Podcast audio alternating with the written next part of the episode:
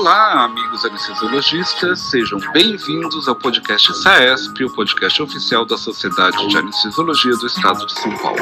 Você está comigo, Guilherme Barros, host desse podcast e primeiro secretário de nossa sociedade. E hoje eu estou aqui com o Dr. João Manuel Silva Júnior, que é médico, anestesiologista. Ele é diretor de serviço de anestesiologia do Hospital do Servidor Público Estadual e coordenador da Unidade de Terapia Intensiva do Instituto do Câncer do Estado de São Paulo. Ou seja, duas grandes responsabilidades e um grande conhecimento na área. E o assunto que nós vamos abordar hoje é reposição volêmica. E eu começo já dando as boas-vindas e agradecendo a sua presença, João. Seja bem-vindo. Bom, Guilherme, eu que agradeço. É, é uma grande é, honra aí estar com vocês aqui, poder falar de um assunto que a gente estuda bastante, que é a história da reposição volêmica. Né? Já teve a oportunidade de falar isso outras vezes. É, fico à disposição aí das suas perguntas, Guilherme. É um prazer enorme. Nós é que ficamos honrados. Obrigado, João. E para começar, eu gostaria de perguntar quais são os problemas mais frequentes relacionados à reposição volêmica de forma inadequada. Bom, a reposição bulêmica, acho que é, assim, é um dos focos fundamentais, tanto na anestesiologia quanto na terapia intensiva, porque na maioria das vezes, quando o paciente ele apresenta algum grau de hipotensão arterial, a primeira conduta que vem na nossa cabeça é fazer volume para o paciente. Né? Então, essa é uma das, das questões que são colocadas relacionadas com a reposição volêmica. O grande problema é saber o ponto certo né, de alinhamento, que isso não vai ser deletério demais para o paciente ou até criar algum benefício nesse sentido. Se a gente for muito restritivo, traz problemas, se a gente for muito excessivo, também vai ocasionar problemas.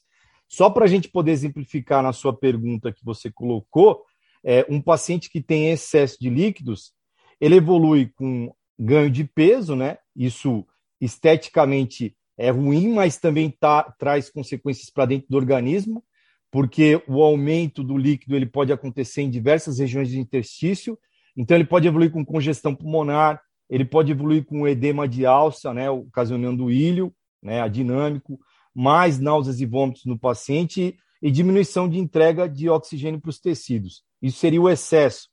E o restritivo demais seria aquele paciente que ele não consegue ter uma cabeça de pressão suficiente, né, por conta da diminuição de volume sistólico, isso ocasionando hipoperfusão tecidual, é, insuficiência renal, né, algumas vezes que a gente pode, pode acabar é, observando, e em pacientes cirúrgicos, né, cirurgias de alças, por exemplo, o paciente acabar evoluindo com decência de anastomoses, por exemplo. Isso pode acontecer.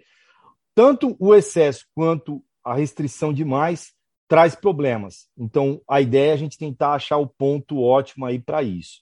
Existia uma máxima antigamente de que o anestesiologista tinha uma tendência natural a hiperidratar os pacientes. E era uma queixa comum quando você chegava, por exemplo, na medicina, na, na unidade de terapia intensiva, que o intensivista trazia isto uh, em jogo. Né? Isso continua sendo frequente?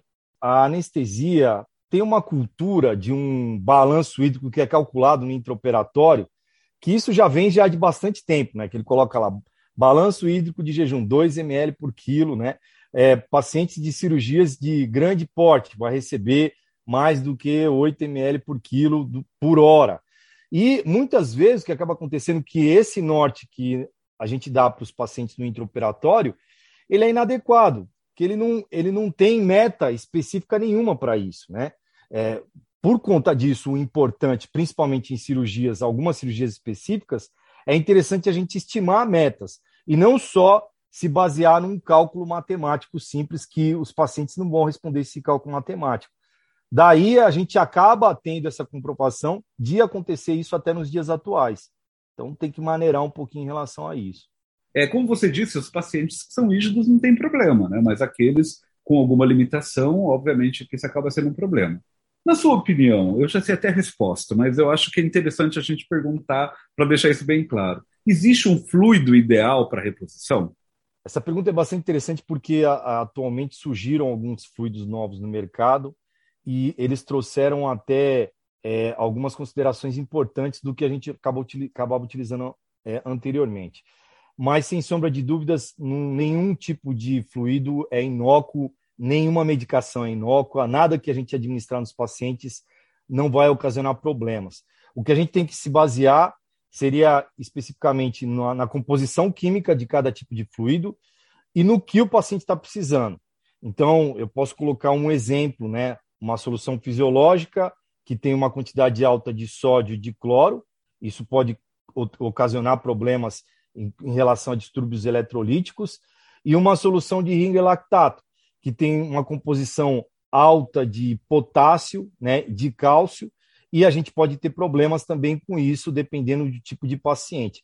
Mas, obviamente, elas podem ser utilizadas, né, é, com um pouco de parcimônia. A gente, o que a gente não pode acabar é dando, né, essas soluções de forma exagerada. Recentemente tem uma, uma grande discussão da utilização de colóides, né? Na, na terapia intensiva, ele foi um pouco abandonado, o pessoal é, tem um pouco de receio em relação à utilização de colóides, mas dentro do intraoperatório é possível utilizar. E por que, que isso aconteceu né, na terapia intensiva? Porque o pessoal acaba, acabava utilizando de forma muito excessiva, não seguia as recomendações né, da, do, da quantidade certa e também não acabava acompanhando o impacto. Né? Pacientes com insuficiência renal, com risco de sangramento, não é legal utilizar esse tipo de fluido. Então, isso tem que ser levado em consideração. Composição química e o que o paciente né, vai precisar especificamente. Nenhum deles é ideal, mas a gente pode tentar buscar o que seja mais próximo do necessário para aquele tipo de paciente específico. Essa é uma máxima em medicina, né? Sempre levar em consideração o que você está fazendo e o paciente que está recebendo. Né? Com certeza, com certeza. Falando em paciente, qual paciente ou anestesiologista tem que tomar mais cuidado uh, em relação a uma reposição volêmica? O que a gente tem que levar em consideração? O risco clínico do paciente, então, paciente que tem um risco mais elevado, e aquela cirurgia que tem um risco maior. Então, se você pega um paciente com cirurgia maior e, com, e o paciente clinicamente ele tem um risco elevado, esse é um paciente que a gente tem que ter um cuidado máximo. Agora, pegando aqueles pacientes que têm um risco clínico baixo e uma cirurgia simples, esses pacientes a gente não precisa ter uma preocupação tão grande. Então, esse, porque eles vão aguentar uma reposição volêmica independente do jeito que você fizer, né? a não ser que você é, acabe extrapolando demais a sua conduta. É, mas o paciente que está na beira, no limite, esse paciente a gente tem que ter o máximo de cuidado possível. Então, é, só vou citar um exemplo né, de um estudo que a gente participou anteriormente e retomar aquela história do balanço hídrico. É, o que a gente viu é que em pacientes que são considerados de alto risco, que seriam exatamente esses pacientes com mais comorbidades, né, que são pacientes mais graves e com cirurgias de alto porte, né, de cirurgias mais complexas, esses pacientes com balanço hídrico acima de 2 litros no intraoperatório, né, mais do que 2 litros, chegou no final da cirurgia, eles têm mais chance de ter complicações no pós-operatório. E olha que interessante, só estou falando do intraoperatório. E, obviamente, a gente já estudou isso também depois, quando o paciente chega na unidade de terapia intensiva e é avaliado essa questão desse grupo de paciente, esses pacientes, eles também acabam complicando mais se você também é restritivo demais, né? Recentemente tem um estudo que se chama Relief, né, que avaliou essa história de é, é, restrição ou liberal, né, em relação à hidratação dos pacientes. E esse estudo ele viu que se você fosse muito restritivo em cirurgias de grande porte, esofagectomia, pancreatectomia, os pacientes evoluíam com mais infecção e mais insuficiência renal também. Então, esse grupo específico de pacientes com risco aumentado, né, mais comorbidades e cirurgias de grande porte, com risco aumentado né, de porte cirúrgico, uhum. são pacientes que a gente tem que ter um cuidado maior. Uma pena que nosso tempo está terminando, porque está tão interessante, mas eu vou fazer uma pergunta que eu acho que é impossível você responder em poucos minutos que nos restam. Como fazer uma reposição volêmica adequada? Bom, isso aí tem vários tipos de fatores que eles têm que ser associados. Primeira pergunta que você tem que fazer, eu falo isso muito para meus residentes, né? Ele está pensando em dar 500 é, ml de ringue lactato. Ele tem que apontar alguma meta que ele quer com isso.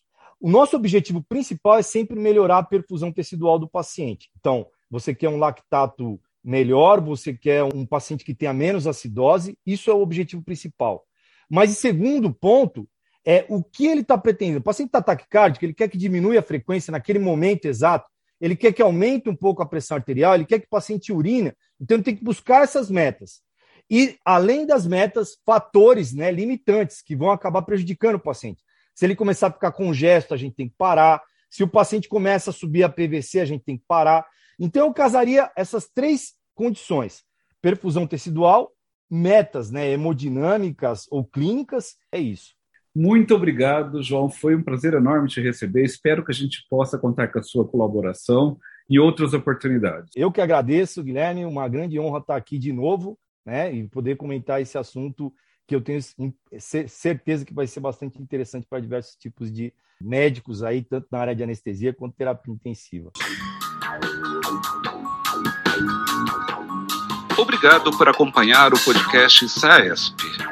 Não esqueça de compartilhar este programa com todos os seus colegas anestesiologistas, pois é para vocês que semanalmente fazemos este podcast.